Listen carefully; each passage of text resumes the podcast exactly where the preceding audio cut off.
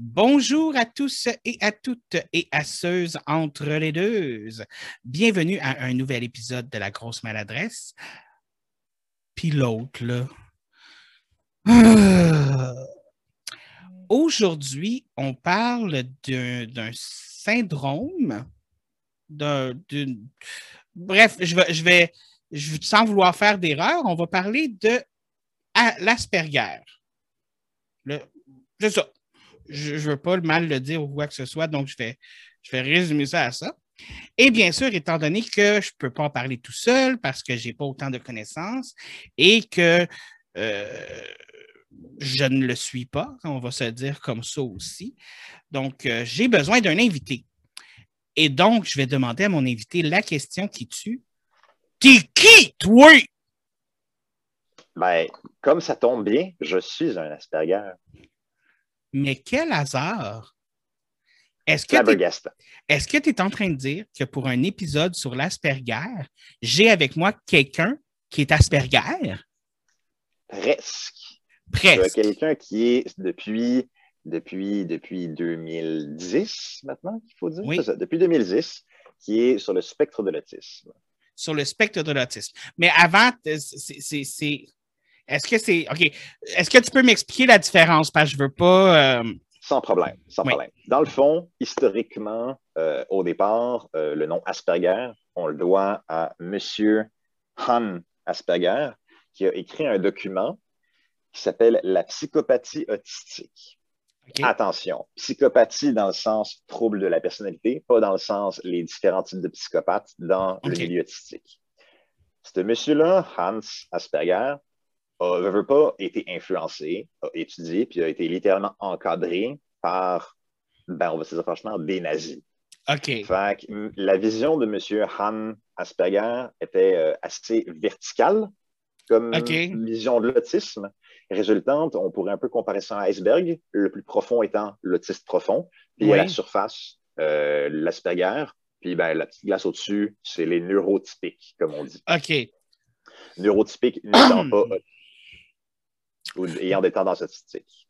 Donc, je veux juste pour être sûr que je comprends bien, dans le fond, c'est comme c'est sur le spectre de l'autisme parce que ça, se situe un peu entre quelqu'un d'atypique puis la personne qui va être autistique. C'est là que c'est le fun. Depuis le nouveau guide médical avec justement son chapitre sur la psychologie, maintenant on essaie davantage de voir l'autisme comme un éventail. Autrement dit, on le voit plus à l'horizontale. OK. Puis euh, la personne neurotypique gravite quelque part dedans. Puis évidemment, tu as l'autisme profond, puis tu as les différentes branches de l'autisme et les différents niveaux d'autisme, parce que je veux dire, comme ça reste des, je ne vais pas dire des piliers ou des étages, mais ça reste des sections. Puis euh, tu as l'Asperger, qui est parmi le lot, qui est maintenant, on appelle ça être sur le spectrum, pour garder ça général. Mais euh, être sur le spectre de l'autisme, Asperger, dans le fond, c'est considéré comme l'autisme léger, en fait. OK. OK. C'est souvent associé à ça. Pour être plus précis, si on devait comme très exactement lui donner un terme, by the way, euh, dans le fond, être Asperger, c'est une forme d'autisme définie cliniquement puis c'est en 1981 par Lorna Wing que ça a été officiellement établi, donc grâce à une femme, encore une fois le préciser. Fait que merci, Monsieur Hans Berger, puis, euh, pour, euh, avec vos, appuis euh, malheureusement un peu fascistes, mais c'est à une femme qu'on doit officiellement, comment je dire, des détails sur la consistance du choix C'est cette, dame, c'est cette dame-là qui s'est penchée beaucoup plus sur le sujet, puis qui a comme créé un, éventail de, de de ce que ça C'est pas tant elle qui a créé l'éventail, mais c'est elle qui a approfondi des détails puis qui a arrêté de considérer que comme tu as des autistes qui sont supérieurs à d'autres. OK. Qui sont différents. Euh, en 1993, on se rend compte que euh, il existe ce qui s'appelle le trouble envahissant du développement, c'est-à-dire que les enfants en bas âge jusqu'à fin de l'adolescence, des fois, ont des difficultés d'apprentissage puis des troubles envahissants. Puis euh, ce trouble envahissant-là, on se rend compte que les Asperger l'ont. ça devient, comment je dirais ça, c'est quasiment lié. L'un vient difficilement sans l'autre, en fait. Euh, je donne un exemple comme ça. Euh, je suis Asperger et dyslexique. OK. Mettons. trouble envahissant du développement aussi, son nickname, si vous voulez faire des recherches, s'appelle TED, TED. Oui. pour remplacer à la place le TDA et j'en passe, qui sont d'autres choses qui peuvent venir s'accumuler, puis se jumeler, se croiser. Puis ça ne fait pas de vous quelqu'un plus handicapé. Hein tu peux, tu peux avoir comme Asperger, mais additionné à d'autres choses. C'est pas. Exactement. C'est pas genre comme euh, Ah, je suis Asperger, that's that's all. C'est comme ça peut être. Euh, ben, comme un peu. Comme un peu une personne dite typique peut être. Euh, euh Très sensible. Oui, non, mais tu l'as dit tantôt le mot là.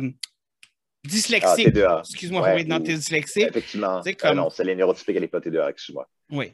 Mais oui, tout à fait.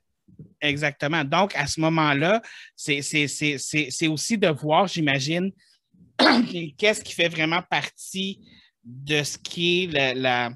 Est-ce qu'on dit, on peut dire, hum, c'est pas ça, parce que on peut, je ne serais pas à dire maladie ou quelque chose comme ça, parce que ça ne sonne pas comme une condition. Oui, condition. C'est un état, euh, c'est un syndrome. en théorie, c'est une construction cérébrale. On ne peut pas le traiter. Est-ce que tu aimes mieux que j'utilise le, terme condition ou comme? Ouais. ouais c'est la meilleure manière de l'approcher, habituellement. parce que, dans le fond, c'est aussi, j'imagine qu'avec le temps, c'est aussi de savoir faire la différence de OK, qu'est-ce qui fait partie de la condition Asperger, puis qu'est-ce qui est en dehors de ça aussi. Dans le sens où de qu'est-ce qui est additionné ou pas. Ouais. Ben, si je devais décrire, mettons, euh, on va, je vais faire des. C'est un drôle de comparatif parce que j'allais dire, j'allais employer justement un mauvais exemple. J'allais dire, mettons que tu es né avec des phalanges en moins, c'est une condition que tu as. Mais je me rends compte que c'est aussi techniquement un handicap dans certains cas. Fait que si je devais comparer l'Asperger ou le syndrome d'Asperger ou le spectre de l'autisme en général à une condition physique, je dirais que c'est quelqu'un qui est capable de courir ou qui est capable de ramper, mais qui n'est pas capable de marcher correctement. OK. Ouais, c'est grossièrement dit, puis comme c'est plus compliqué que ça, mais c'est l'image est là. Euh, si je devais aussi ajouter un détail à ça, ça a été. Généralement, ça se définit par euh, des difficultés très, très précises, l'intégration sociale, euh, des comportements répétitifs, donc des routines, euh, jusqu'à même un point qui s'en est euh, ritualistique. Puis si tu brises pas, si tu ça, tu, tu brises la personne littéralement.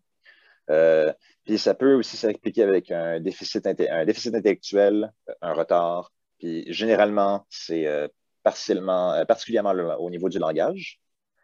Ils, ils, associent ça aussi à de la maladresse physique puis à l'utilisation atypique de la parole. Mais ça, généralement, c'est pas propre au diagnostic. Euh, on le retrouve souvent chez les Asperger, mais ce n'est pas tout le temps là. Euh, on continue d'employer aussi le terme Asperger parce que je veux pas, c'est un terme général qui est pas mal resté, mais en principe, c'est un plus rendu un nickname qu'un nom officiel. Du moins, selon le dernier guide médical. Donc, selon le dernier guide médical, c'est plus Asperger, c'est plus nécessairement ça. Comme tu l'expliquais maintenant, c'est dans le spectrum de l'autisme. Exact. On dit être ça. Ouais, on dit que c'est. Tu dans le spectrum. Ouais, c'est pour l'instant. ça sonne bizarre. J'ai pas retrouvé le nom, mais on dit le syndrome, en fait, d'Asperger. Le syndrome d'Asperger. Ouais. Puis dans le fond, c'est un syndrome autistique, c'est tout. Euh, oui? Oui. Euh, non, non, tu allais dire quelque chose. Vas-y, je ne veux pas t'interrompre. Euh, en fait, c'est que j'allais changer de point. Souvent, ben souvent, on pense que les causes principales sont majoritairement génétiques. C'est-à-dire que tu es porteur du gène sans forcément toi-même être autiste. Je donne un exemple. J'ai un oncle qui est un peu spécial. Ma famille a toujours considéré qu'il était spécial. Puis hmm. ils n'ont jamais euh, poussé dans la direction de savoir pourquoi il était spécial. Puis on, avec le recul, moi, mes parents, maintenant qu'on a beaucoup étudié la chose, on se dit comme, ça se pourrait-tu qu'il soit autiste? Ça se pourrait-tu donc que du côté de, par exemple, je sais pas moi, mon grand-père, puis dans toute sa lignée, la lignée paternelle, il y aurait ce gène-là qui date donc techniquement depuis la préhistoire. Puis que tu peux le développer ou pas, tout dépendamment de, de la chance de la biologie humaine. Voilà. Puis aussi, veut pas, ben, j'imagine, du gène du partenaire. Puis veut pas, c'est un, héritage, que ça reste quelque part. Euh, l'autre, euh, comment ça s'appelle? L'autre cause, paraît-il, ce serait un trouble sélectif de l'empathie. Ça, il paraît que c'est quand tu es enfant puis que tu es soumis à euh, différents environnements. Donc, on pense que ça vient euh, soit exacerber les traits de l'Asperger. Mais je ne suis, pas sûr de, suis pas sûr de comprendre qu'est-ce que tu veux dire par un trouble de de, ça. Je ne suis pas sûr de comprendre ce que tu veux dire. Sélectif de l'empathie? Oui. OK. En gros, c'est que beaucoup d'enfants, pour développer l'empathie, euh, comment je dirais ça, se mettent à, comment je dirais ben, à tester leurs limites. C'est comme genre, ils vont récompenser ceux qui sont gentils avec eux, ils vont punir ceux qui ne sont pas gentils avec eux. Puis, dans un certain nombre de cas, euh, c'est, pas, quand tu approches ta phase critique, ça peut venir euh, s'inscrire profondément dans ton identité psychique. c'est un peu le moment où ils développent leur, leur personnalité face aux autres, dans le fond. Oui, exact. Exact. Puis, spécifiquement dans le cas euh, du trouble sélectif de l'empathie, ce qui se passe, c'est que, dans le fond, euh, un Asperger, tout très, très, bien, je vais dire de base, c'est un peu bizarre de dire comme ça, je m'excuse, euh, mais ce que je veux dire, c'est que sans ce trouble-là, dans le fond, donc, on va dire c'est purement génétique. Oui. Il s'en rendra même pas compte. Ses parents vont un petit peu lui taper sur les doigts parce qu'eux-mêmes ne vont pas s'en rendre compte. Puis, euh, à force justement d'être comme, comment je ça, réencadré dans sa routine puis de réadapter sa routine, il va passer inaperçu. Autrement dit, les, les, Asperger, quand ils, comment je dirais ça, ça va sonner un peu euh, sociopathe, mais quand on fait face à une situation émotionnellement, on ne comprend pas ce qui se passe, on va essayer de limiter dans le but de continuer de faire partie du groupe puis de ne pas se faire rejeter. Il paraît que c'est un, justement, c'est un, c'est un, réflexe qu'on a depuis justement la nuit des temps. Donc, c'est un mécanisme de défense humain aussi, même pour les personnes typiques. Là. Et voilà. Et c'est tout à fait normal pour survivre socialement.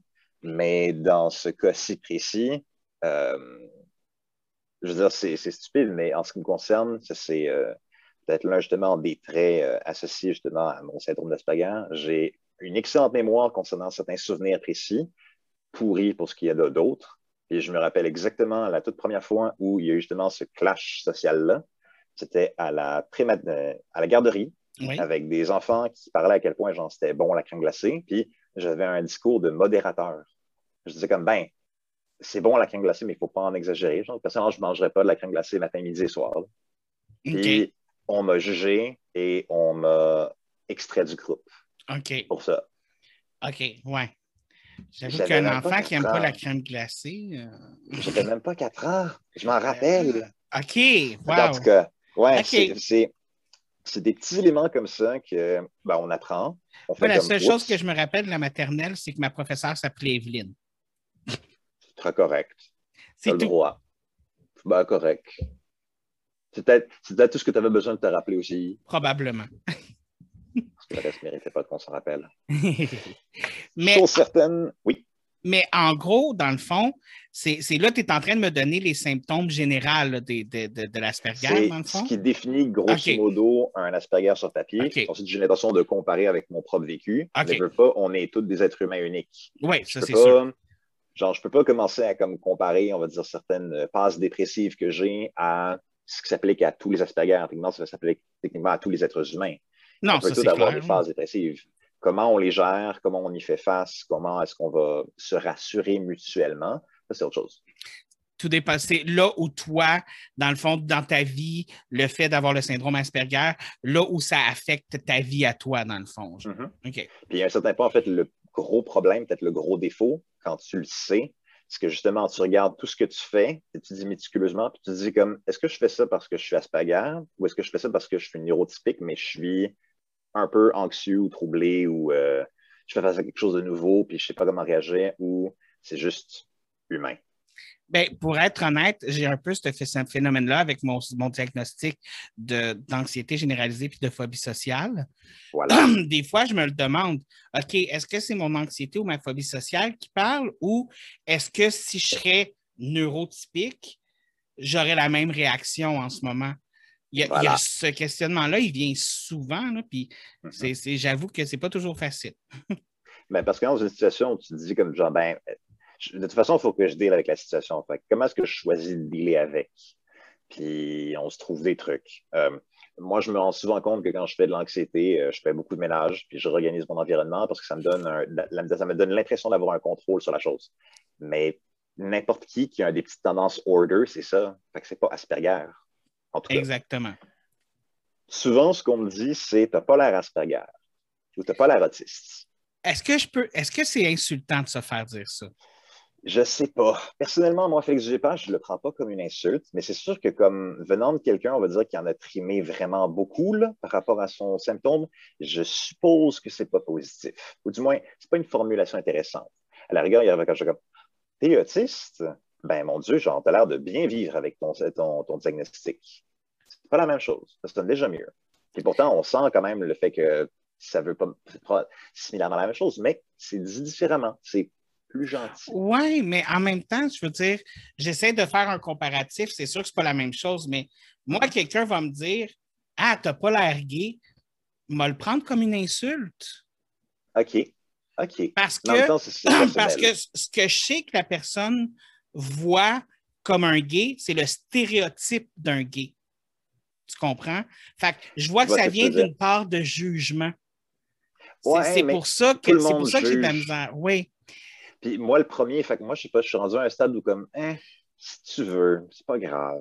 Mais ben, pas c'est pas grave, parce que ça peut être chiant pour certaines personnes, mais en ce qui me concerne, ça vient pas me chercher. Mais en fait, le problème, c'est pas le jugement.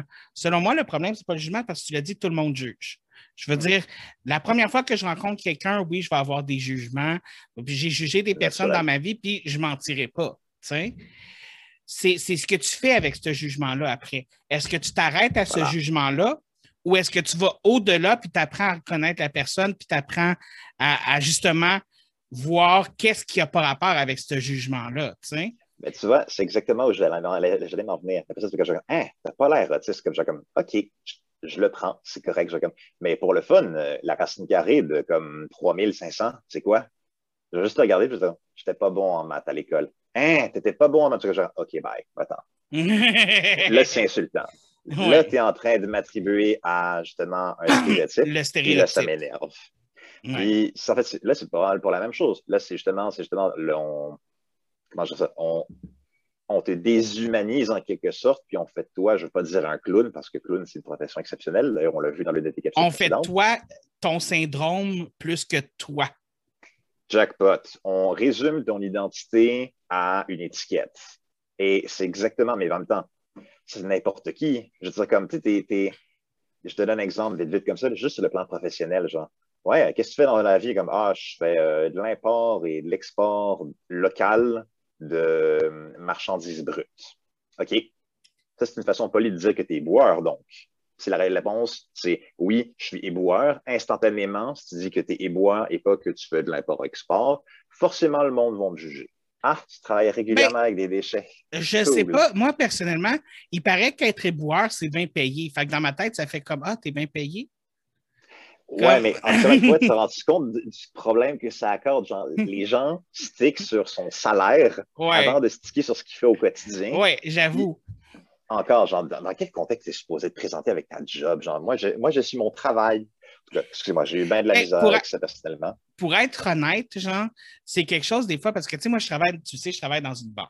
Je ne veux, je veux, pas mentionner la banque parce que je veux pas. Euh, Des soutiens techniques dans une banque. C'est ça, c'est ça, exactement. Tu sais, mais je veux dire, j'ai pas envie de le dire aux gens parce que quand tu dis ça, genre, tu passes pour une personne plate. Automatiquement, quand quelqu'un te dit qu'il est comptable ou qu'il travaille dans une banque ou tout ça, le, stéréotype, c'est OK, cette personne-là est plate. Moi, le stéréotype que j'ai toujours entendu, c'est que je comme, oh, il doit brasser de l'argent beaucoup, lui. là, certainement, si on me donne genre, ah, clairement, toi, tu brasses des millions, là, comme je comme, et j'aimerais ça, brasser des millions je réponds, je réponds au téléphone puis j'envoie des courriels. Qu'est-ce que c'est ça? Sort de millions, là? je vais juste leur dire comme oubliez pas de payer votre facture, madame, c'est tout, là. Mais oui, ah je vais vous les rembourser, vos intérêts. Mais si on va se le dire franchement, je veux dire, comme des films comme Rain Man qui ont comme ouais, qui ont prôné ce stéréotype-là, ou plus récemment, euh, cet autre film. Mais avant euh, d'embarquer un petit avant d'embarquer un peu plus dans les stéréotypes, euh, est-ce qu'il y avait d'autres, euh, tu sais, parce que tu, tu, me disais ta liste de, de qu'est-ce qui fait l'Asperger selon le, papier. Est-ce que tu avais terminé ou est-ce que je, je t'ai coupé un petit peu?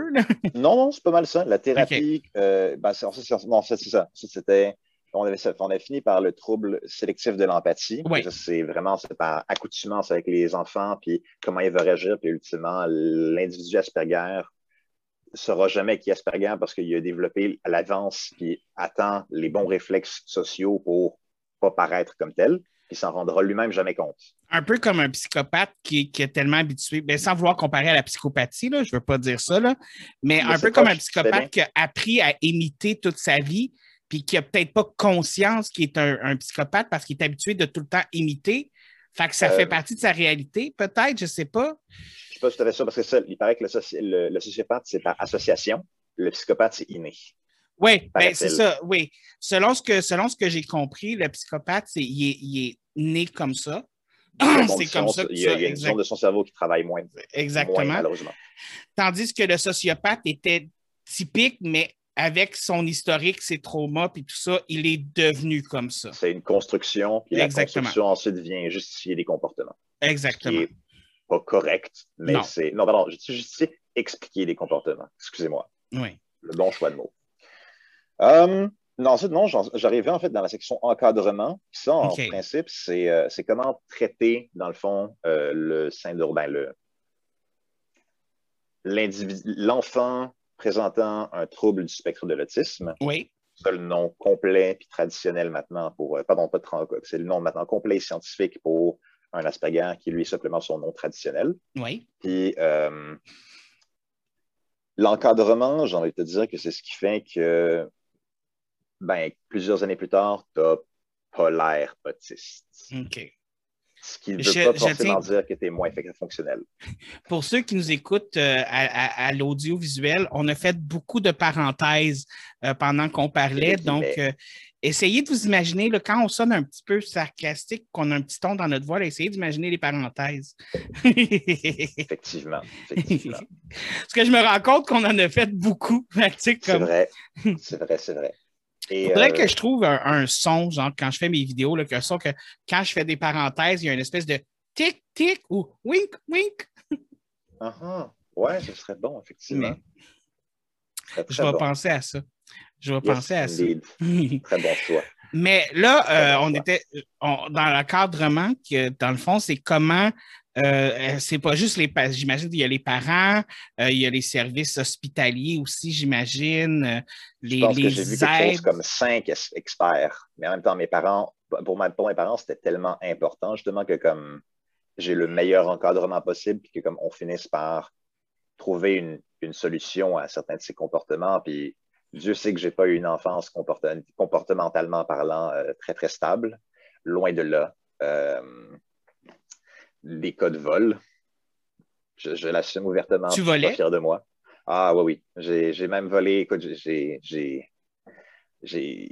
techniquement volé les jouets d'une personne handicapée. Je suis. Ouais, non, non. Mais est-ce que tu avais conscience que tu volais ou c'était juste comme non, je le veux, je le prends? genre? Je sais pas, parce qu'avec le, le recul du temps, je saurais dire, je pense que je le veux, je le prends, mais je suis pas Hmm. sûr. J'étais un gamin à l'époque, puis c'était. On est tellement en cave qu'on est jeune. Euh, ça fait très, très longtemps, fait que j'ai oublié des détails aussi. Non, Mais, c'est euh, sûr, là, je veux dire. Je reste pas fier de moi dans ce souvenir. Il faut pardonner aux enfants qu'on était, mais quand même, quand même. Quoi d'autre? Euh, je disais, à part ça, il y avait clairement des fois de la manipulation, de la considération. Euh, quand tu considères certains de tes camarades de classe comme des animaux cute ou comme des petits chiens, en tout cas, c'est. Vous voyez, on, on est proche de quelque chose d'un peu quasiment sociopathique. Mais qu'est-ce Or- que tu veux dire dans le sens que pour toi, c'était pas des êtres humains? C'était, je suis pas sûr de comprendre. Non, juste qu'ils avaient moins de valeur. OK. Oui, je sais, c'est très grave, mais encore une fois, il faut pardonner aux enfants qu'on était, puis j'ai bien de la misère avec ça certains jours. Euh, en conclusion, je dirais que tout ça fait partie, veux, veux pas, du développement. Je dis, on teste nos limites. Euh, Oui. je me rappelle pas le nom du, syn- du syndrome propre à ça, mais il y a des. euh, ce syndrome-là, avant de devenir vraiment comme très compact, très présent dans la vie de quelqu'un jusqu'à ce qu'il vienne à être brisé, fait que justement, tu te crois le centre de l'univers. C'est pas du narcissisme, mais on attribue ça à du narcissisme. Euh, Andy Warhol avait ce syndrome-là. C'est seulement quand il y a eu un accident de voiture qu'il a réalisé qu'il n'était pas le sujet principal de son show OK. avec des guillemets. Euh, en gros, j'imagine que mes, mes, parents ont réussi à casser ça quand même tôt, genre avant mon adolescence, mais ça, ça a été difficile. Ça a très, très été difficile. Puis je suis très reconnaissant avec certains amis d'enfance d'avoir réussi à comme dealer avec ça, euh, qu'ils s'en soient rendus compte ou pas. Mais est-ce que ça a été difficile avec tes parents ou? Euh, je pense que ça a été difficile pour eux, particulièrement dans la correction de leur discours, parce qu'ils veulent pas, ils se rendent compte qu'ils ne peuvent pas me traiter comme ils ont traité mon frère qui lui est neurotypique. Puis en même temps, ils doivent quand même, euh, comment je garder une, ben, éducation encadrée euh, particulière, mais tout aussi, je ne vais pas dire stoïque, mais adaptée. Et c'est c'est pas, pas facile du tout. Particulièrement pour mon frère qui, justement, se dit comme, ben, je suis l'aîné, mais quand ça se fait que comme mon frère a des traitements de faveur? OK. C'est pas qu'il a des traitements de faveur, euh, mon, mon, mon, fils, c'est qu'il il a une condition. Puis, ben, sur, sur le papier officiel, j'ai le même statut social que techniquement euh, une personne dite handicapée, donc, dans la même section, euh, je pense que je suis en troisième position avec euh, les, les, femmes enceintes, puis comment ça s'appelle, les personnes autochtones, si je ne me trompe pas, aux yeux du gouvernement. OK. je ne dis pas que c'est plus facile pour moi d'obtenir l'invalidité, mais, mais OK très, très étrange. Très, très étrange parce que je ne me juge pas invalide. Mes parents ont travaillé très, très fort pour que justement je ne me sente pas invalide. Et je connais certains amis, ben, amis, certains camarades à l'époque qui, eux, se sont un peu comme enfermés dans leur diagnostic en se disant Mais je suis diagnostiqué, je suis officiellement handicapé, je suis invalide. That's all. Mais est-ce que, ça le crée, est-ce que ça le crée est-ce que ça le fait en sorte que tu es, plus proche de tes parents ou est-ce que ça a été difficile, puis ça a créé peut-être une distance ou quelque chose? Parce que des parents qui doivent encadrer comme ça, ça peut avoir les deux effets, tu sais, tout dépendamment. Ben, il y, a, comme je te l'ai dit, il y avait une foule de professionnels qui les ont aussi accompagnés, eux, qui les ont guidés, qui, ont, euh, qui leur ont expliqué plein de choses, qui ont essayé de, comme, comment je dirais ça, euh, préciser des détails. Je, moi, je m'en rappelle pas du tout, mais paraît-il que ma mère se rappelle d'une rencontre dans le bureau d'une éducatrice euh, où euh, on essayait d'avoir une discussion à trois. Puis très vite, elle se rendait compte que, juste un petit instant, Madame Dubé, euh, Félix, c'est quelque chose qui te dérange. Hein? Tu n'es pas capable de focuser quelque chose comme Oui, madame, je suis, je suis désolé, votre tableau, il, m'énerve. Je comme OK, pourquoi est-ce que mon tableau t'énerve? Parce que vos punaises sont mal alignées. Va les aligner pour le fun? Je les ai alignés en nombre, en termes de couleur, puis en termes de, de façon linéaire dans le coin. C'était parfaitement rangé. C'était parfaitement rangé. Je me suis assis, là, j'ai pu suivre la conversation. C'était flabbergastant. Mais c'est pas typique d'un Asperger, c'est plus typique d'un order. Oui, c'est ça. C'est comme euh, l'obsession-compulsion, dans le fond. Oui, puis c'était ouais, obsessif. C'était un épisode euh, obsessif probablement dû au stress d'être en rencontre avec ma mère. Mais j'avais quoi? J'avais, j'avais, j'avais 8 ans, j'avais 9 ans. Mais l'affaire qu'on oublie souvent, c'est que le, le, quand tu dis obsessif-compulsif, c'est pas nécessairement, c'est rare une personne va juste être obsessive-compulsive. C'est souvent un symptôme de quelque chose d'autre. Exact. c'est quelque chose qu'on oublie souvent, qui n'est pas mentionné dans les films ou tout ça. dans les films, dans les séries télé, les livres comme obsessivité, compulsivité, c'est ah, une affaire. Non, non, c'est un symptôme. Ou, malheureusement, et ça, c'est quelque chose dont on a déjà discuté par le passé, le populisme va s'attarder sur ce qu'ils ont vu et non pas sur l'explication du pourquoi. Exactement. Ils vont juste voir comme la personne accumule les trucs ou doit absolument les aligner. On ne comprend pas pourquoi elle fait ça. Puis on ne veut pas vraiment le savoir, en fait. Mais écoute. C'est dommage. Euh, la chose, parce que tu sais, comme un symptôme, par exemple, toi, à ce moment-là, il fallait que ça se soit aligné. Moi, des fois, dans mon anxiété ou ma phobie sociale, si je ne vais pas bien, je vais, comme à un moment donné, mon cerveau va faire comme Ah, oh, il y a une petite tache sur ma toilette, il y a une petite tache sur ma toilette, il y a une petite tache sur ma toilette. Tant que je n'aurais pas été laver ma toilette, je peux plus rien, il n'y a rien d'autre. Tu auras beau me parler, tu auras beau tuer ma mère devant moi, il n'y a rien que je vais être capable de faire tant que je n'aurai pas nettoyé ma toilette. Même chose pour, j'imagine, certaines personnes qui n'arrivent même plus à quitter euh, leur maison parce qu'ils doivent absolument s'assurer à toutes les 15 minutes que leur four est bien fermé. Bien que ça, c'est plus des cas extrêmes, mais. Tu sais, je veux dire, comme tu dis, toi, toi, ton frère est plus âgé que toi euh, à ce moment-là. Donc, c'est une redécouverte pour eux encore. Ils ont, ils ont, appris comment élever un enfant, puis là, tout d'un coup, oups, faut... c'est autre chose. Je pense que tu marques un point effectivement très précis. Le fait que mes parents aient eu pour réflexe comme notre enfant semble avoir une attitude particulière, mieux vaudrait l'encadrer. Qu'est-ce qu'on peut, nous, en tant que parents, en tant que citoyens canadiens, parents d'un enfant, aller chercher comme ressources pour encadrer l'aide de, cet enfant-là? Parce que, ultimement, toutes ces belles séances-là, ça a coûté cher. Mais l'État on va en couvrir une partie. C'est un enfant. Puis, en fait, c'est ça que je pense qui, peut-être qui me travaille un moment donné, c'est est-ce que le parent va faire le move? Est-ce que le parent va avoir cette, euh, je ne vais pas dire cette rigueur intellectuelle parce que c'est chien, mais cette, euh, je sais pas, cette discipline avec ses enfants? Ça, ça c'est sûr que ça dépend du parent. Je pense que des parents vont l'avoir, d'autres ne l'auront pas. Même cette discipline avec eux-mêmes. Genre, est-ce que je veux que mon enfant bénéficie du meilleur que le système actuel peut lui offrir? Je ne sais pas. Plus j'y pense, quelque part, je me demande si effectivement il n'y a pas, pas tant de la négligence, mais non, je ne veux pas employer le mot paresse parce que ce serait méchant. je dis, il y a plein de cas par ben, cas. Il y a plein, exactement, il y a du cas par cas il y a des. Je suis sûr qu'il y en a que c'est par paresse, je suis sûr qu'il y en a que c'est par négligence, je suis sûr qu'il y en a que c'est par ignorance.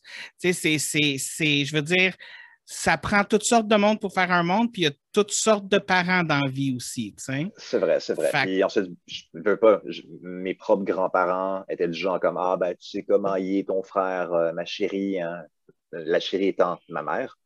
ton, ton frère, il a toujours été un peu spécial. Ça se limitait à ça. Parce que, bon, vie, de, campagne et de, et de petits villages, je veux bien croire, mais ah, je ne sais pas. À un moment donné, euh, bon, eux, c'était moins facile parce qu'il fallait se rendre. Pour aller voir un médecin, il fallait se rendre en ville. Ou bien il fallait appeler le médecin et que le médecin, lui, vienne donc d'une plus grande ville. Puis je pense que c'est dans la juridiction de Rimouski à l'époque.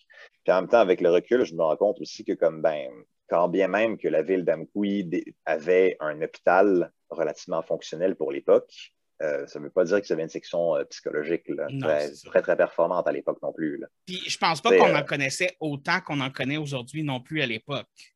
Non, c'est ça. il, a fallu qu'en 1944, un monsieur encadré par l'éducation nazie s'intéresse à ce cas-là précis, puis choisisse de considérer que tu avais des autistes qui étaient fonctionnels, des autistes qui ne l'étaient pas. Puis on, sait très bien pourquoi il faisait cette liste-là à la base. Oui. Hum? Oui.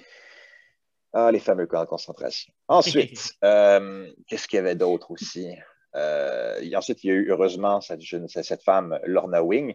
Là, on est rendu en 81. Mon oncle. C'est des années, des années il est rendu, euh, il est rendu à quel âge maintenant? Il est rendu Donc, le, loup a, déjà 25 ans maintenant. il est trop tard pour lui. Son développement est déjà fait. Là. Hmm.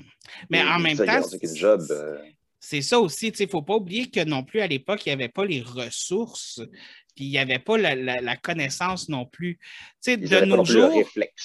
Oui, puis de nos jours, c'est facile de dire Ah, c'est de la paresse, tout ça.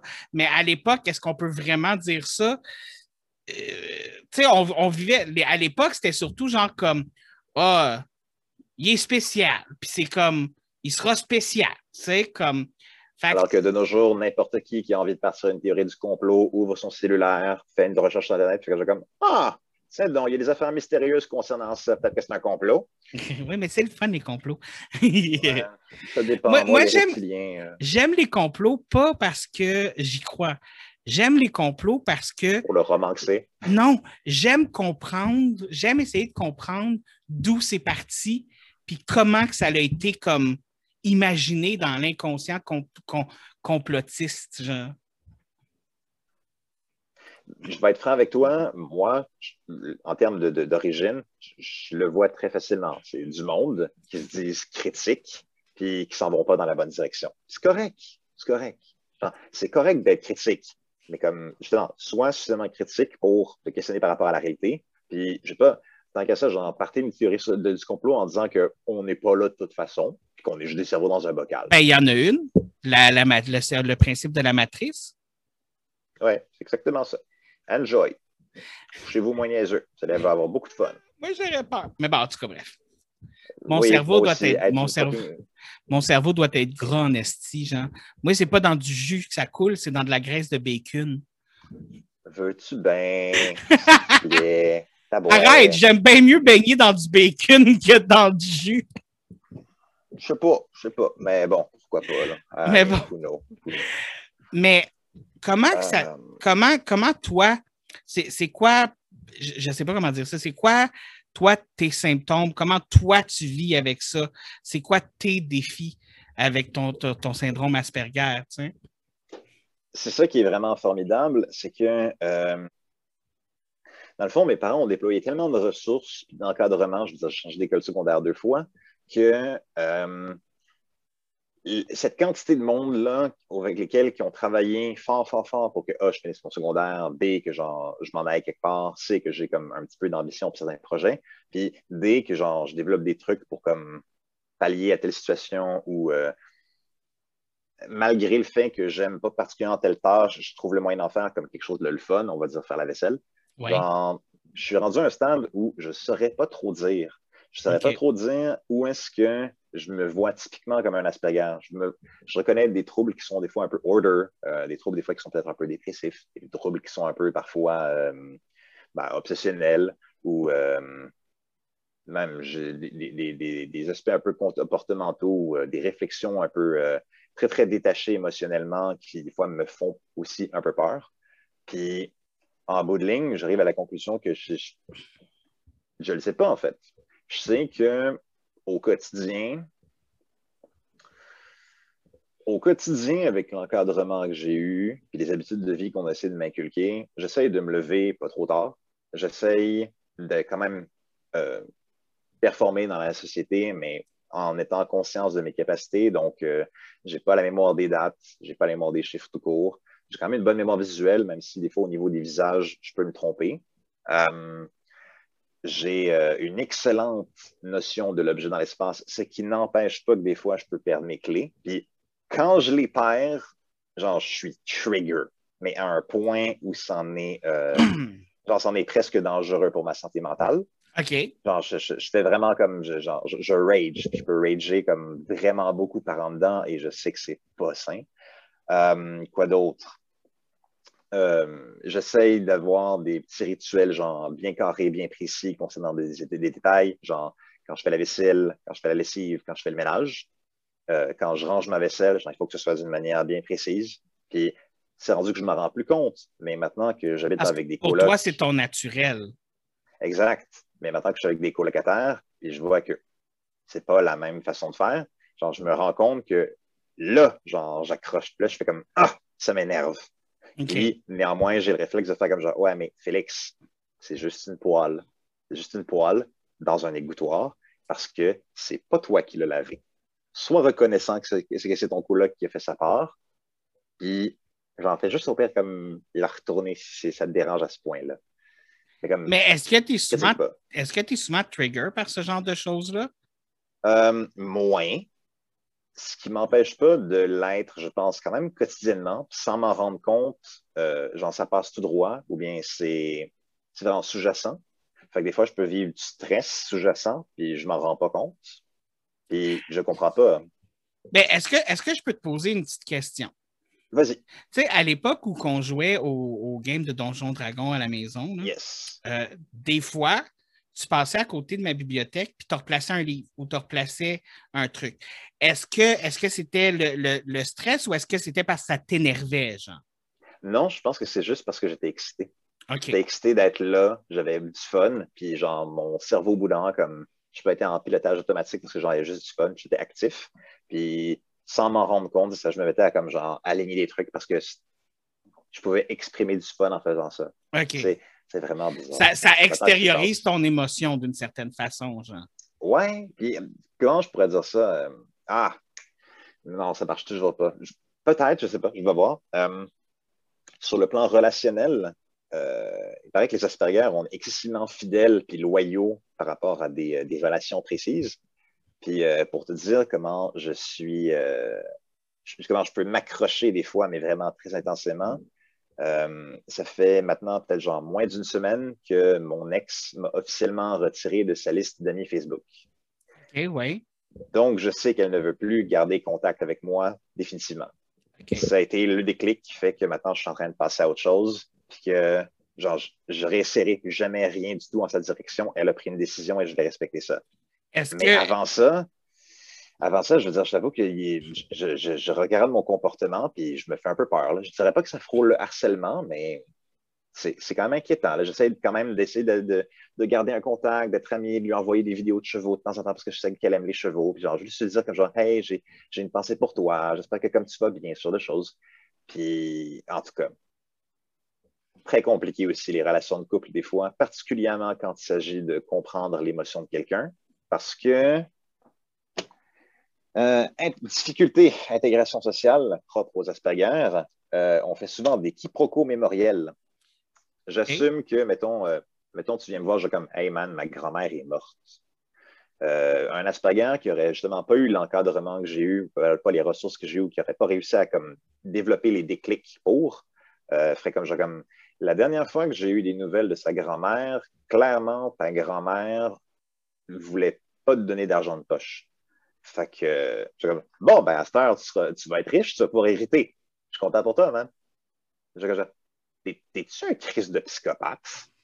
Et la réponse, non, mais on a des fois des tendances sociopathiques, comme beaucoup de monde, dans le but de nous protéger. Eh, est-ce que je peux faire un, comparatif avec ça un petit peu? Vas-y. Euh, quand ma soeur, tu te rappelles, quand ma soeur est décédée, euh, une de mes deux sœurs est décédée, Hmm. Euh, pendant les deux, trois mois suivants, souvent tu me disais comme Ah, tu es dans ce stade-là du deuil, Ah, tu es dans ce stade-là du deuil, Ah, tu es dans ce stade-là du deuil. Est-ce que ça vient un petit peu de là? Ça se peut. I guess que ce que j'essaie de, faire en ce moment-là, c'est ben, de A, m'intéresser à ta condition, puis euh, de B, bien que c'est maladroit, parce que oui, on est très maladroit, euh, autant sur notre gestion émotionnelle parfois que notre comportement répétitif ou euh, notre maladresse sociale. Euh, j'ai d'ailleurs euh, un, autre anecdote que je mentionnerai plus tôt, ben plus tard, mais à ce sujet-là bien précis.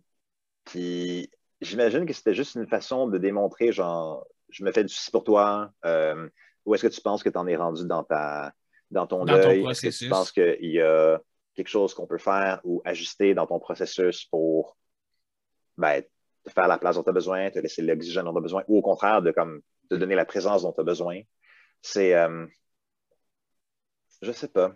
Puis en même temps, en même temps de ça, j'imagine que j'avais probablement des problèmes à l'époque qui fait que je ne voulais pas y penser, donc me focuser sur les problèmes de quelqu'un d'autre m'évite de penser à ça. Mais encore une fois, ce n'est pas typique d'un Asperger. C'est monsieur, madame, tout le monde qui fait ça au quotidien. Et même, c'est une personne très altruiste qui font ça. Mais, euh, mais est-ce que est-ce que tu as, beaucoup de difficultés dans tes relations avec les autres? Est-ce que est-ce que c'est ce qui est le plus difficile, tu dirais, ou c'est. Est-ce que tu as de la difficulté dans tes relations avec les autres? Je dirais que parfois, oui. Euh, par exemple, maintenant je suis en colocation, j'ai de très bons colocataires, je, je, juge que ce sont mes amis, ils jugent que je, sont, je suis leurs amis.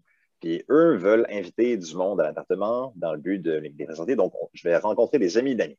Okay. Puis, j'anticipe pas particulièrement bien cette rencontre, alors que ça m'est jamais particulièrement arrivé auparavant. Je me dis quelqu'un qui est quand même très social.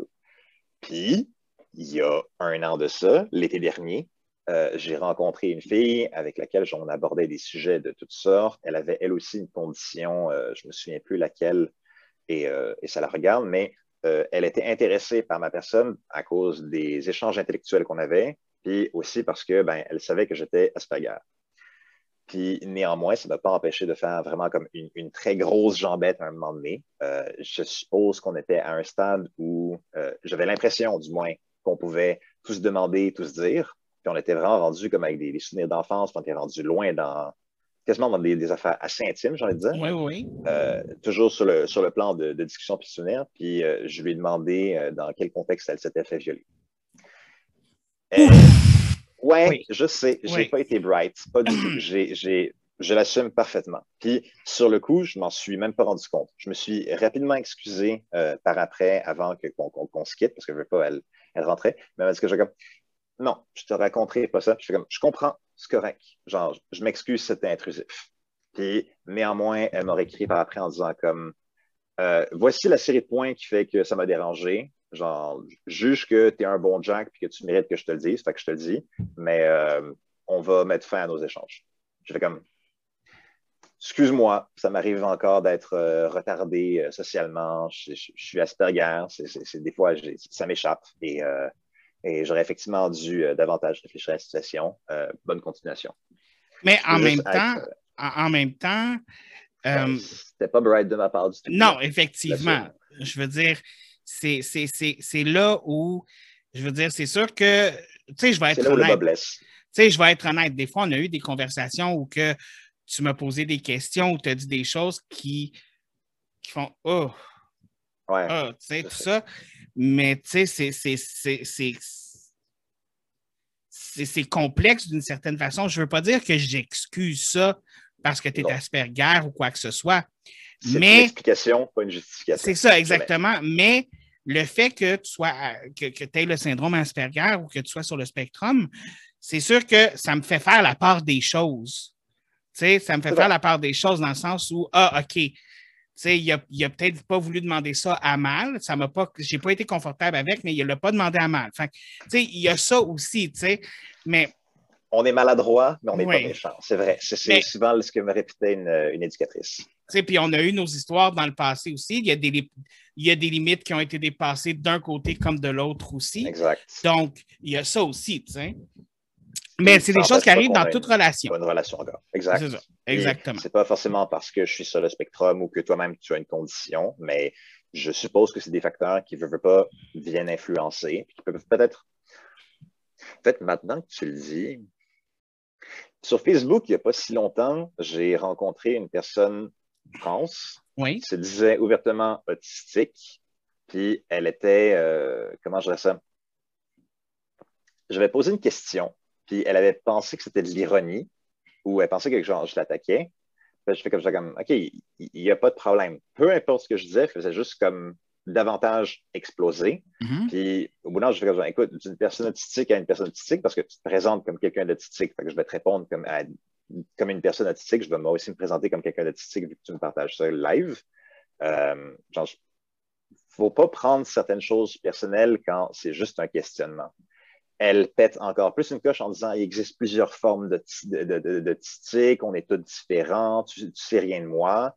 Je fais comme, OK, j'ai sorti point par point euh, un discours qui se voulait apaisant, calme, puis à la fin de chaque phrase, je mettais un emoji pour exactement préciser euh, l'énergie que je voulais véhiculer à cette personne, parce que je me doute qu'elle... Euh, comment ça s'appelle? Ben, de toute manière, elle aurait assumé. Elle a mal interprété aussi, là. Ça se peut, probablement. Et comme de elle, a, elle rien répondu. Mais par curiosité, par rigueur intellectuelle, je suis quand même allé voir sur sa page Facebook. Ça, ça, aussi que ça à Facebook. Mhm. j'ai constaté que maintenant, on est rendu avec des petits descriptifs en dessous de nos photos profils. Mhm. Et son descriptif disait ouvertement que c'était une personne autistique, trans et euh, fâchée. C'était les trois. Fait que je ne sais pas si c'était un troll. Je ne sais même pas si, je sais même pas si c'est une vraie personne. Mais je sais que peu importe euh, le contexte, euh, tout le monde est différent. J'ai une autre amie, euh, une autre relation, également Asperger et trans, et on a eu effectivement nos, petits accrochages, mais rien d'aussi violent. Du moins, rien d'aussi violent pour des niaiseries. Et j'imagine que ben, j'imagine qu'on finit aussi par trouver des trucs, genre des distances raisonnables sur le plan social, des, des, périodes pour soi, genre pas des ermitages, mais euh, des ressourcements personnels. Mais est-ce que, est que pour toi, de la façon dont tu, tu, réagis avec les gens, puis comment tout ça, est-ce que c'est quelque chose que tu trouves difficile ou c'est quelque chose que tu es comme, bon, j'ai accepté le fait que je vais faire des erreurs, puis quand ça arrive, ben, je, vais l'expliquer aux gens, puis je vais comme. Y, a-t-il un processus que tu fais face à ça ou est-ce que c'est quelque chose qui, des fois, te pèse comme qui va venir te peser, genre comment je peux être awkward socialement, Tu comprends ce que je veux dire? Je dirais un peu des deux. Euh, je veux pas, il y aura toujours une part où je vais vivre une situation sociale plus, ben, une situation sociale plus difficile, puis je vais y repenser après, puis je vais faire comme, je comme maudit que j'ai été niaiseux. Puis rien n'empêche quand même que euh, avant la situation sociale ou dépendamment des gens avec qui j'ai la situation sociale, je peux quand même avoir euh, une précision concernant le contexte, genre comme ben je suis quelqu'un d'Asperger, euh, j'ai des fois des difficultés, on n'a peut-être pas le même parcours, c'est peut-être des affaires que je ne comprends pas, peut-être qu'il y a des choses que je ne suis pas familiarisé avec. Euh, ce que je sais, j'ai quand même 29 ans maintenant. J'ai quand même une certaine expérience de la vie, je veux pas toi aussi. Euh, puis nos vécus font que ben, on a commencé à accumuler pas mal de données sur des choses. Puis c'est pas pour être âgiste ou whatever, mais on a quand même de l'information. À quel point cette information-là est valide sur notre vécu, puis à quel point, genre, nos valeurs viennent un peu, comment je dirais ça, modifier notre perception des choses. Puis de là, ensuite, entrer en collision avec les gens. Mais encore une fois, parce que nos valeurs modifient notre propos ou notre perception des choses ou euh, notre ressentiment face à une situation, ça ne veut pas forcément dire que c'est parce que tu es Asperger ou neurotypique là-dessus, tout le monde se rejoint. Fait au quotidien, en tant qu'Asperger, au quotidien, en tant qu'Asperger, je dirais que quand je suis dans une situation où j'encontre du nouveau monde, je ne me présente pas comme une personne Asperger en tant que telle. C'était ma prochaine question. mais si on devait, par contre, je ne sais pas moi, si je devais me retrouver en camping pendant quatre jours avec quelqu'un, euh, peut-être qu'au final, je finirais par lui dire pour qu'on on puisse être sur la même longueur d'onde sur certaines, affaires, puis que, genre, juste ben, que je ne sois pas troublé par certaines, certaines habitudes dont je me rends plus compte ou que lui va remarquer, qu'il va trouver ça spécial, mais que parce qu'il sait que je suis Asperger, il va faire comme c'est normal, c'est correct. C'est un peu bizarre dit comme ça, mais, ouais, mais... c'est partie de la vie. Excuse-moi. Mais justement, c'était ça ma prochaine question. Est-ce que c'est quelque chose que tu vas dire d'emblée aux gens ou tu vas attendre d'avoir une certaine relation ou tu vas le dire seulement en cas de nécessité, Jean? C'est là que c'est le fun. Euh, euh, il était où déjà? La thérapie cognitive comportementale, qui fait partie de l'encadrement habituellement pour traiter l'enfant autistique ou le jeune autistique dans le but de, ou même l'autistique plus âgé pour qu'il développe des habitudes euh, concrètes pour mieux vivre au quotidien, mm-hmm. euh, se fait via justement euh, notre besoin d'avoir une routine. Enfin, quand, quand il y a des codes qu'on finit par avoir dans notre routine, puis ça implique aussi les routines sociales. dans un cadre de routine sociale, je dirais que quand je fais face à, à quelqu'un de nouveau, si cette personne-là finit par me dire Ouais, mais tu sais, euh, ou bien il y a genre telle, telle situation qui est comme pas facile en ce moment avec ma, avec, euh, ma, famille, j'ai appris que mon neveu était autiste. Je fais comme, je comme Ah, il est autiste, mais tu sais, maintenant on a de très bonnes, de très, très bonnes ressources. Je suis comme Ah bon, c'est ça, toi. Je suis comme Bien sûr, je suis Asperger. Ça ne me dérange pas.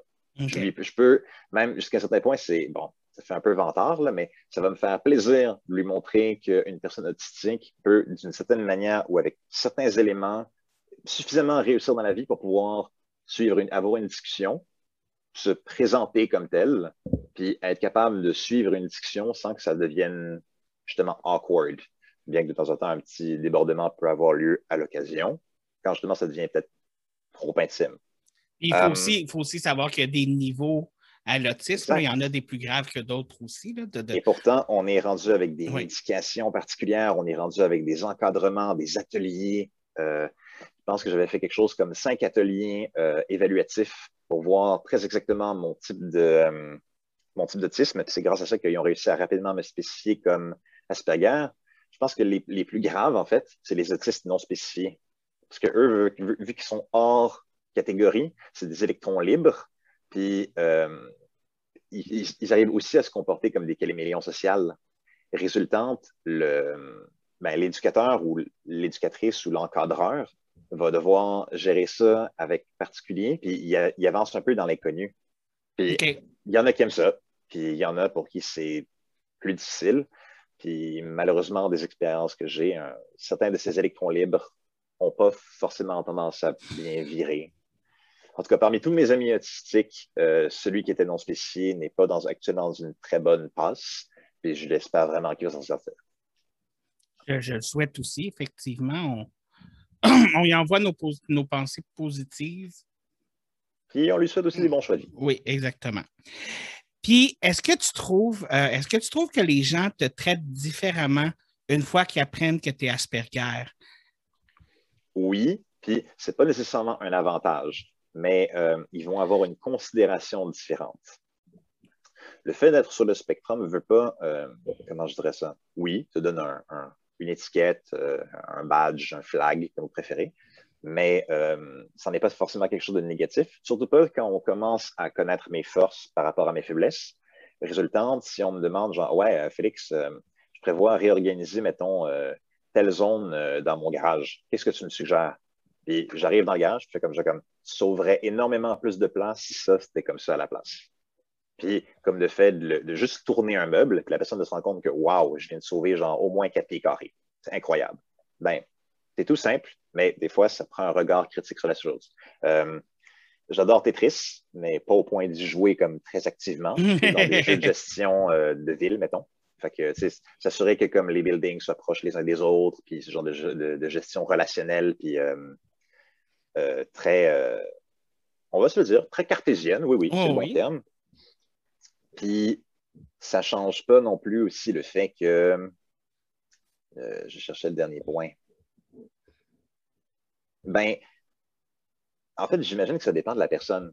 La personne qui va savoir reconnaître le potentiel chez quelqu'un, malgré, on va dire, le fait qu'il est, euh, autistique, Asperger ou autre, va quand même faire un effort dans cette direction-là. Euh, je fais allusion à comme plein de, plein de jobs, justement, qui vont recruter spécifiquement des employés qui ont des conditions, dans ce genre de conditions-là, pour leur donner des tâches précises dans ces cadres-là, parce qu'il va y avoir tout ce qui est parfait pour eux. Une routine, euh, un petit challenge intellectuel, mais et organisationnel, dépendamment d'un type bien précis de, tâches à exécuter.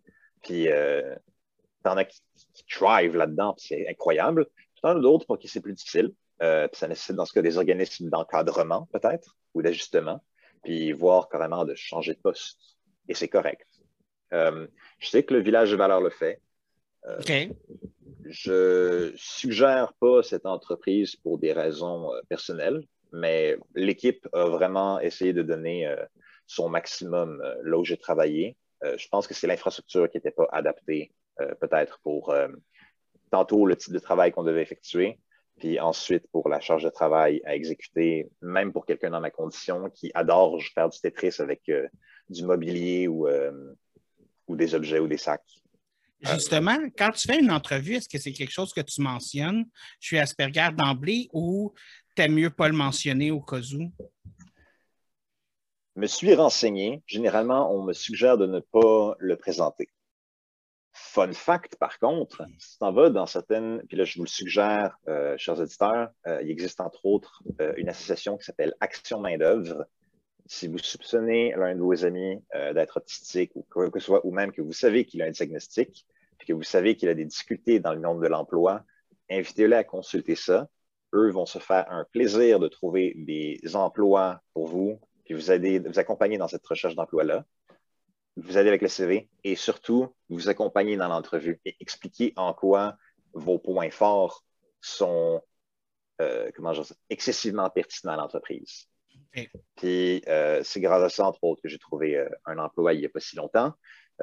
pour des raisons, malheureusement, dû à la pandémie, l'emploi a pris fin plus tôt que prévu. Oh. Mais c'est la vie, c'est comme ça. Mais rien n'empêche de trouver autre chose. Puis euh, c'est la raison aussi pour laquelle certains de mes employeurs actuels, entre autres au théâtre où je travaille, euh, adorent euh, particulièrement ma qualité de travail.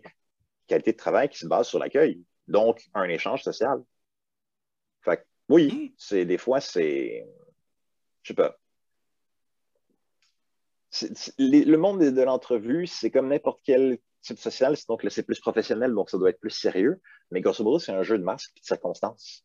Puis, je sais pas, un neurotypique aussi ferait ça dans le but de euh, rendre une discussion agréable ou d'amener une discussion dans quelque chose de plus positif que négatif ou au contraire de confronter un argument. C'est, je sais pas, c'est. Encore une fois, j'ai de la difficulté à le percevoir, mais globalement, je pense que c'est c'est pareil et différent. OK. Euh, juste avant de finir, parce qu'on est vraiment euh, très, très proche de la fin, j'aimerais ça juste finir sur les stéréotypes, peut-être faire un petit cinq minutes sur les stéréotypes. Euh, à ce moment-là, c'est quoi les. ton opinion sur les stéréotypes, qu'est-ce qui te fait sur les stéréotypes?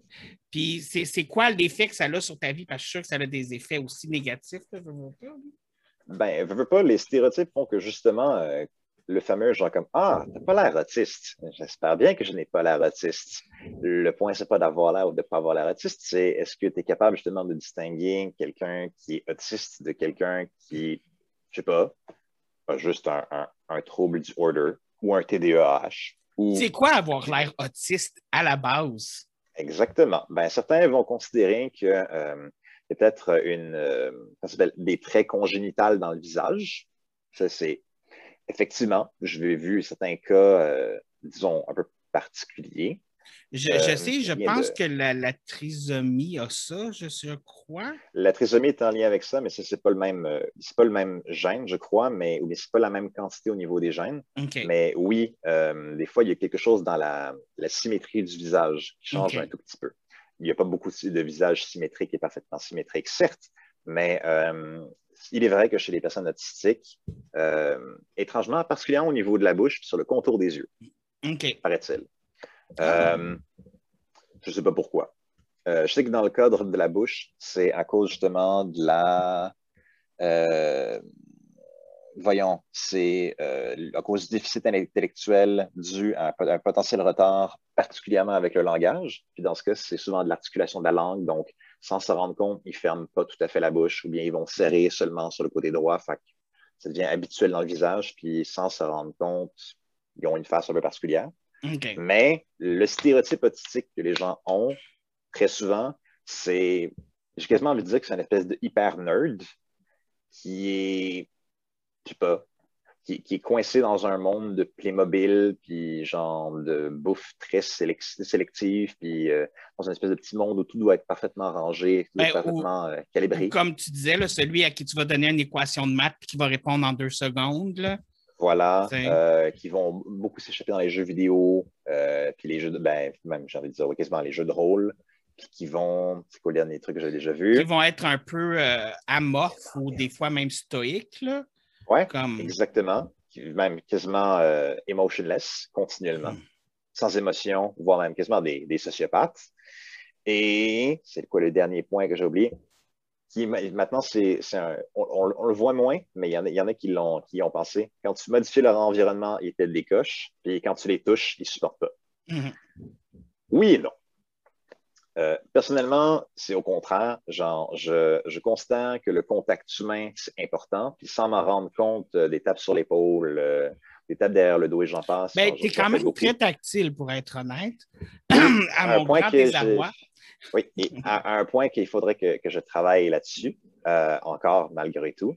ce qui ne m'empêche pas quand même d'être socialement correct dans certaines circonstances, genre avec un patron, genre avec un inconnu, genre avec quelqu'un que ça fait deux fois que j'ai rencontré, etc. Euh, moi, moi c'est le contraire, genre, si, si je te connais pas, puis si je te fais pas confiance, je, je, veux pas que tu me touches, j'aime pas ça, genre. Ça me, ça, ça, ça, me donne une espèce de sensation de, de dans le corps. Ah, ok, d'accord. Il y en a pour qui c'est de l'agressivité. Moi, j'aime ça décrire ça comme euh, je, suis allergique au contact physique. C'est comme ça que je décris ça normalement.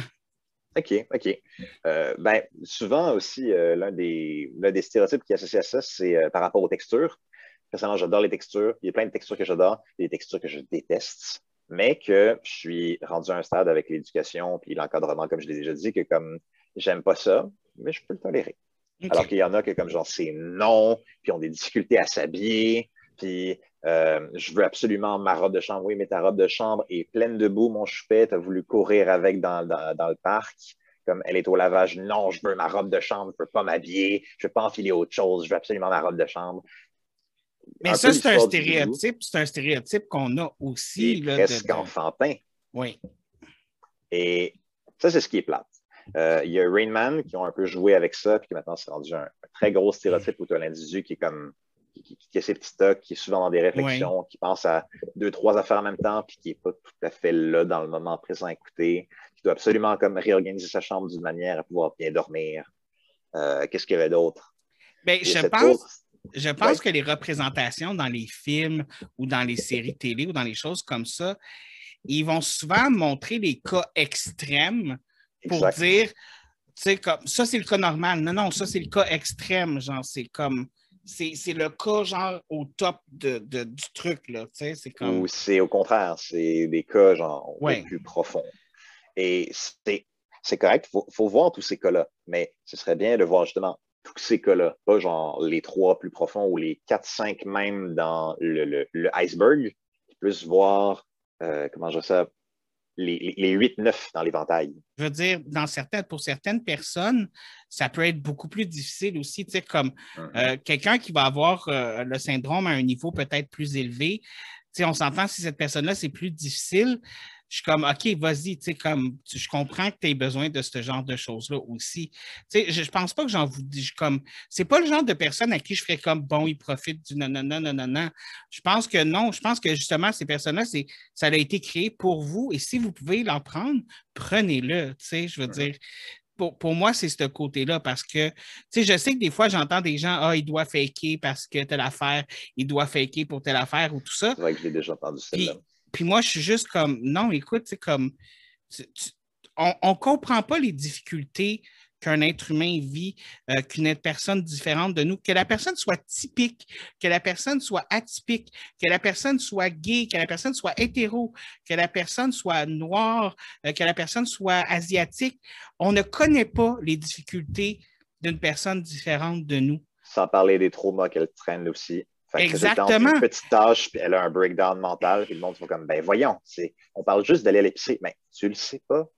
Peut-être que la canne de soupe, à ce moment-là précis, vient de lui rappeler genre 14 millions d'affaires, puis oui, c'est un choc émotionnel à ce moment-là, aujourd'hui, parce qu'elle a une grosse journée de merde. Puis regarde, moi, personnellement, aller à l'épicerie, c'est difficile. J'ai de la misère à cause de ma phobie sociale. Pour moi, c'est dur, puis il faut que je me prépare deux, trois heures à l'avance de comme, OK, exercice de respiration. Il faut que je m'imagine aller à l'épicerie, il faut que je m'imagine que je me fasse des scénarios dans ma tête. Faut... C'est tout un processus pour moi aller à l'épicerie. Il y a des techniques environnementales qui ne fonctionnent même pas dans certaines circonstances, du genre euh, focuser sur les objets en présent pour éviter justement de trop penser à ce qu'il y a dans ta tête. Exactement. Il y a du non, parce que les objets sont eux-mêmes une atteinte à ça. L'affaire aussi, c'est qu'une fois que je vais être à l'épicerie, c'est impossible que j'aille tout contrôler. C'est impossible que j'aille euh, toutes les situations qui peuvent arriver. Fait si quelque chose arrive que quelqu'un se moque de ce que je mets dans mon panier, euh, quelqu'un me pousse ou quelqu'un est agressif, automatiquement, je peux rentrer en zone de crise. C'est pour ça. Vous ne savez pas les difficultés que les gens vivent. Puis c'est une question de, de, de, respect. Comme on disait au début, oui, tout le monde juge. Tout le monde juge. Puis. Dans c'est correct de juger. Mais jugez pas. Quelqu'un qui me dit qu'il n'a jamais jugé personne, je dis Garde, femme ta tu es un estimateur, tu es une estimenteuse. L'important, comme je disais au début, aller au-dessus de ce jugement-là. Si tu me dis oui, j'ai des jugements, mais je vais toujours au-delà, puis je ne les prends pas comme du cash, ça, je suis prêt à te croire.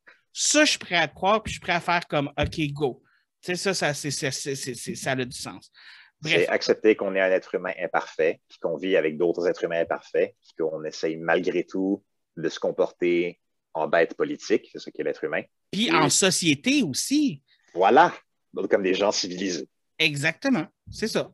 Bref, sur ce, on a dépassé un petit peu, mais pas comme juste un petit peu parce que je voulais vraiment parler de certaines choses. Exagérer puis de prendre le temps de dire ce genre de choses, oui. Exactement. Puis on a eu deux, trois petites coupures. Là, fait que le 30 secondes qu'on a perdu en petite coupure, j'ai rajouté cinq minutes pour.